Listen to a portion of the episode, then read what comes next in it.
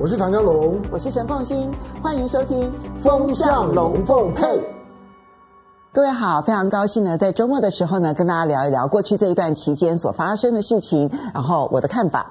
那么今天呢，要来跟大家谈的呢是，其实中美之间呢的这一个紧绷关系呢，现在呢已经很明显的在拜登上任了之后呢，重点打的都是团队战，就是我到底能够在国际上面呢，能够招募多少的我的盟友，或者是说呢呼朋引伴，然后一起来相互的对抗。那当我们看到美国呢，其实最早的时候呢，重心点是放在印太联盟，那。从这个日本啦，还有澳洲啦，加上印度，但是呢，很快的这个印太联盟呢，里面其实也出现了一些小杂音。原因很简单，因为印度其实是不可捉摸的。印度其实有它在早期的时候，从一九五零年代以来呢，就采取的一个不结盟运动之下呢，它的一些独立的外交思维，从过去以来跟美国之间的关系一直是若即若离，然后它在军事上面又高度依赖。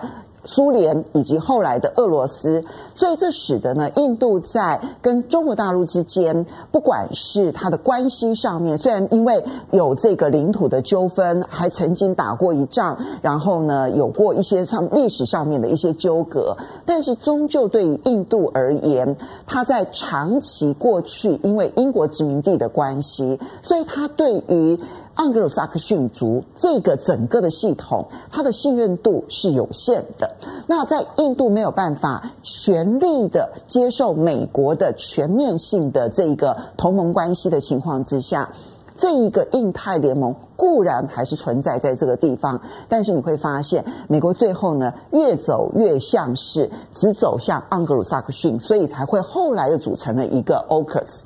那么接下来在几个战场上面，比如说在欧洲的这个战场上面，我认为美国确实是有所斩获，因为呢，它借由一个立陶宛作为杠杆的操作而离间中欧关系，但是呢，同样的策略，它到了东南亚。其实就出现了严重的挫败。过去呢，这一个礼拜呢，美国国务卿布林肯他在民主峰会结束了之后呢，立刻就跑到了东南亚访问三个国家。但是呢，很明显的感受到，其实那个成果不但是有限，甚至于恐怕遭遇到了布林肯上任以来最大的挫败。那么泰国行，因为这个随团记者的这一个确诊新冠肺炎，就匆匆的结束，完全不去泰国，然后就离开了。在外交上面，这其实是一个不可思议的一个举动。我们现在总结来看的话，在东南亚，其实今年以来，尤其其是下半年，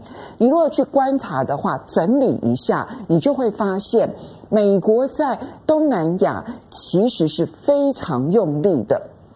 不管是总统拜登直接的跟东南亚的这个峰会视讯，这个呢是美国曾经缺席三年的活动，终于借由视讯的方式呢参加这个东南亚峰会。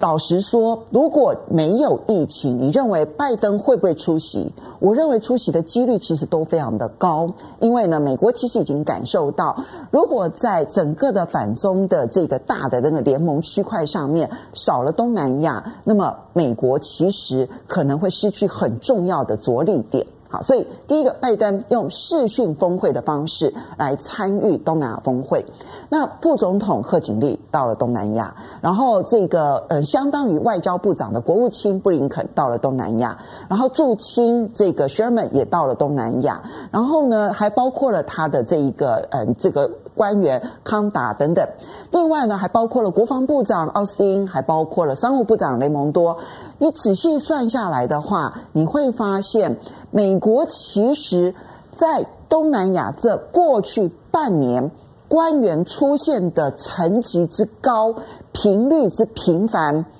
应该是空前的。会不会绝后我不知道，但至少是空前的。所以，美国用力的拉拢东南亚国家，我想过去这半年是再明显也不过了。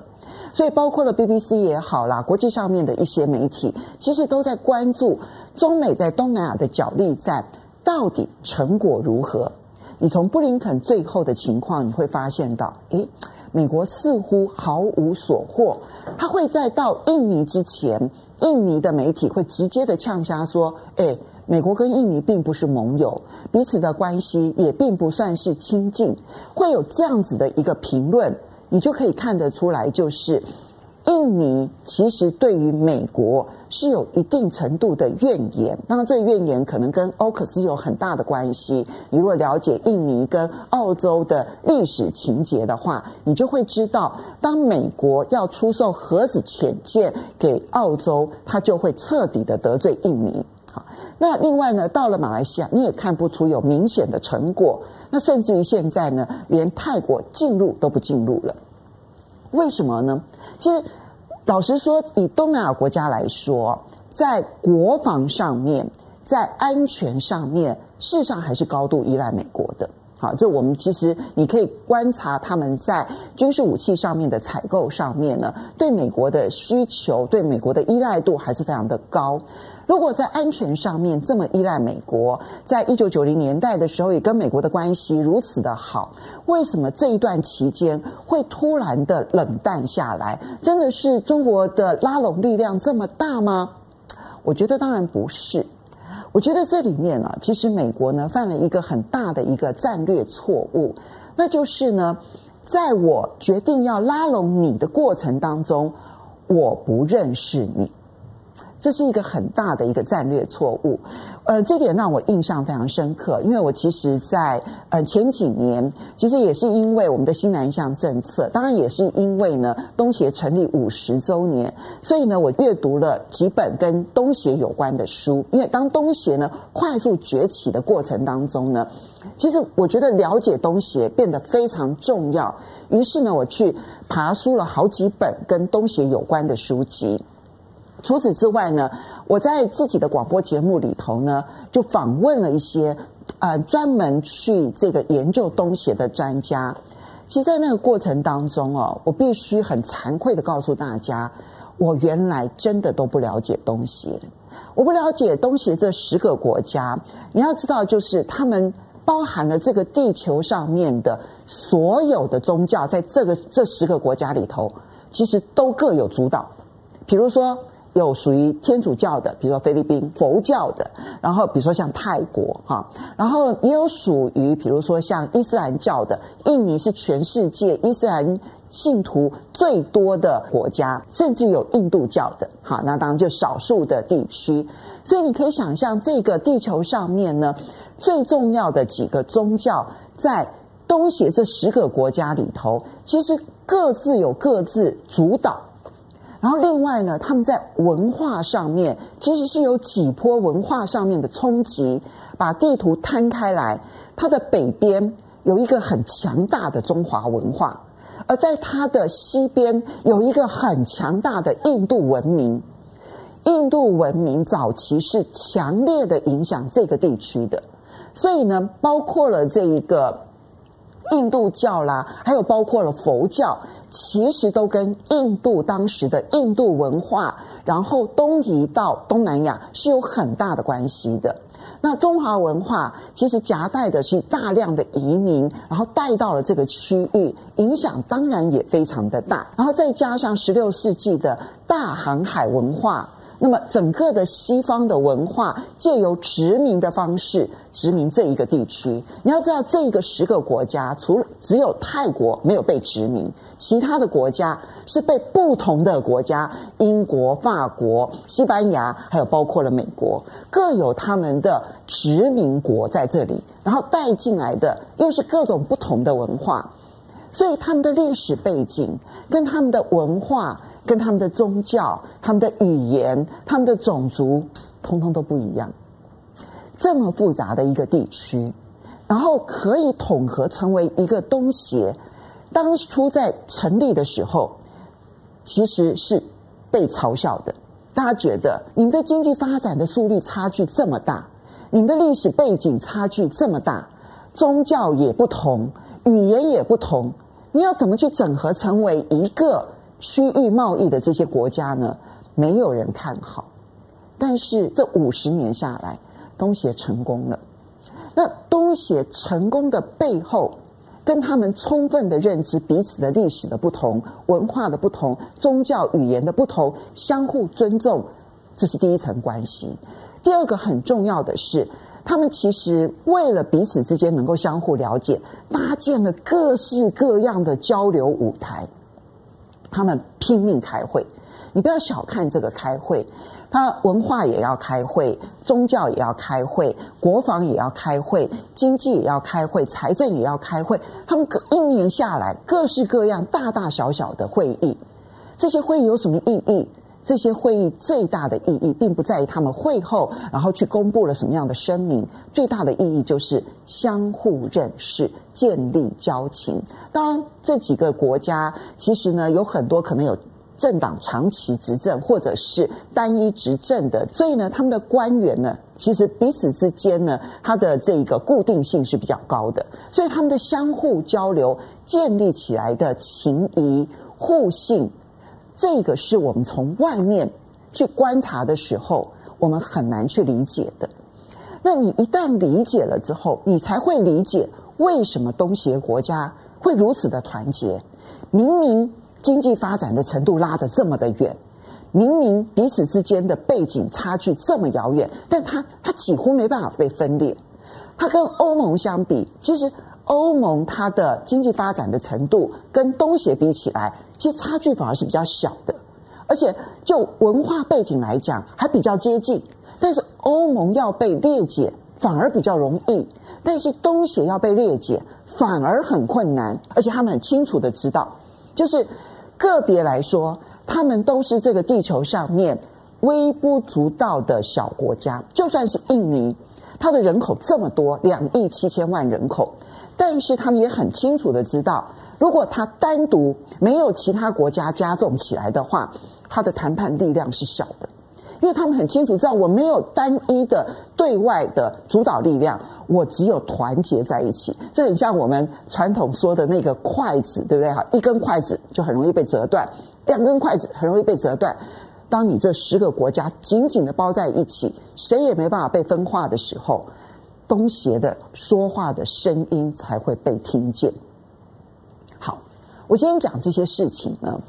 是我很深的感触。那就是我其实是很深的反省、忏悔，认知到说，原来我这么不了解东西，我把它想得太简单了。就是说，哎，都是亚洲的嘛，哦，然后呢，而且你这里面呃佛教啦、印度教啦，啊，我们都很熟悉啦，应该没有什么太大问题。No，No，No，No，No，它有它长远的历史背景。然后发展出来的各地区的民族性，但它更有它这五十多年来东协从开始成立到现在变成十个国家，那个整个过程当中，他们如何融合在一起，既尊重彼此，然后又可以融合在一起的强大力量。这个强大力量。使得我认为，任何一个强权要跟东协，或者任何一个国家要跟东协打交道，都应该体认到，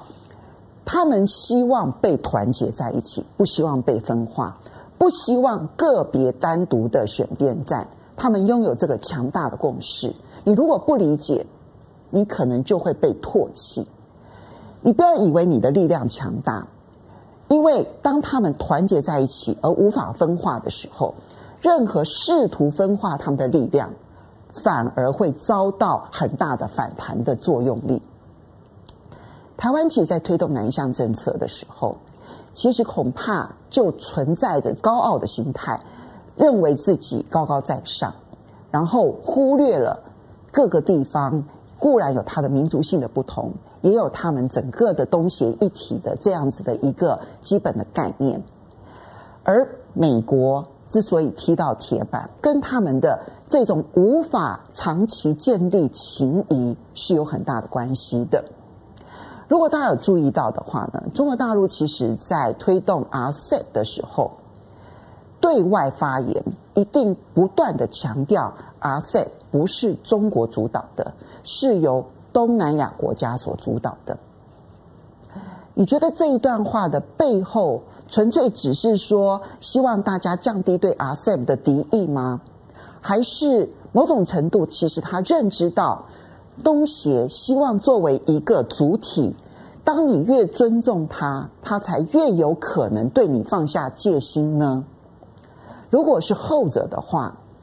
那你就能够理解东协为什么在这种情况之下，美国拉不走，背后重要的原因是如此。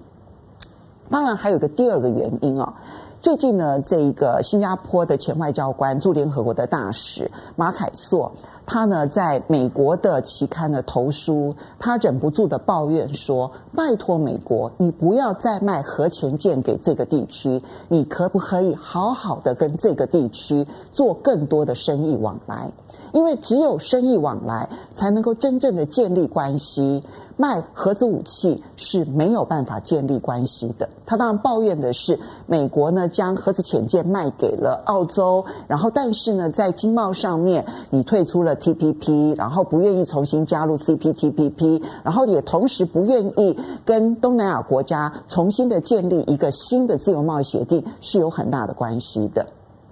如果你不愿意跟东南亚国家建立更紧密的经贸关系，在军事上面拼命的拉拢，怎么会发挥它的作用呢？相形之下，中国大陆其实它已经确定了，就明年一月一号 RCEP 生效，而大陆的国务院呢也公布了他们明年关税税则上面的调整，就是完全配合 RCEP 的生效。而这个生效里头，你就很清楚的看到，它不是只有这个降税达到 RCEP 的要求，它同时对。东协的几个特别发展相对落后的国家是有最惠国的一些优惠关税的待遇，就比一般关税还要来得低。一边是用经济拉拢，一边是用军事来拉拢。就东南亚这些国家而言，他会做什么样的选择？在外交上面呢，其实要去跟别人做朋友，它不是一件容易的事情。但有一件事情很重要，那就是。一边你必须要去尊重对方的那个主体性，二方面你必须要去理解，其实相互的经贸互利远比其他的威胁抵抗都要来得有效。我觉得最近在东南亚，就包括了很多的媒体，其实都要去关注说，因为美国花了这么大的力气去拉拢东南亚国家，如果我们换在一九九零年代，这个美国刚刚。赢得冷战的时候的那一个思维来看的话，会觉得美国作为单极霸权一定无往不利。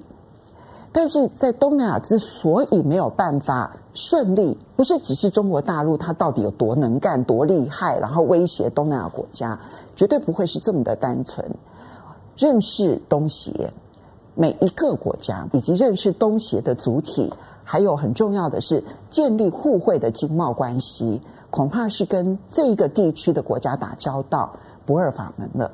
这是我的观察。我是陈凤欣，非常高兴在周末的时候跟大家聊一聊。我们下次见喽，拜拜。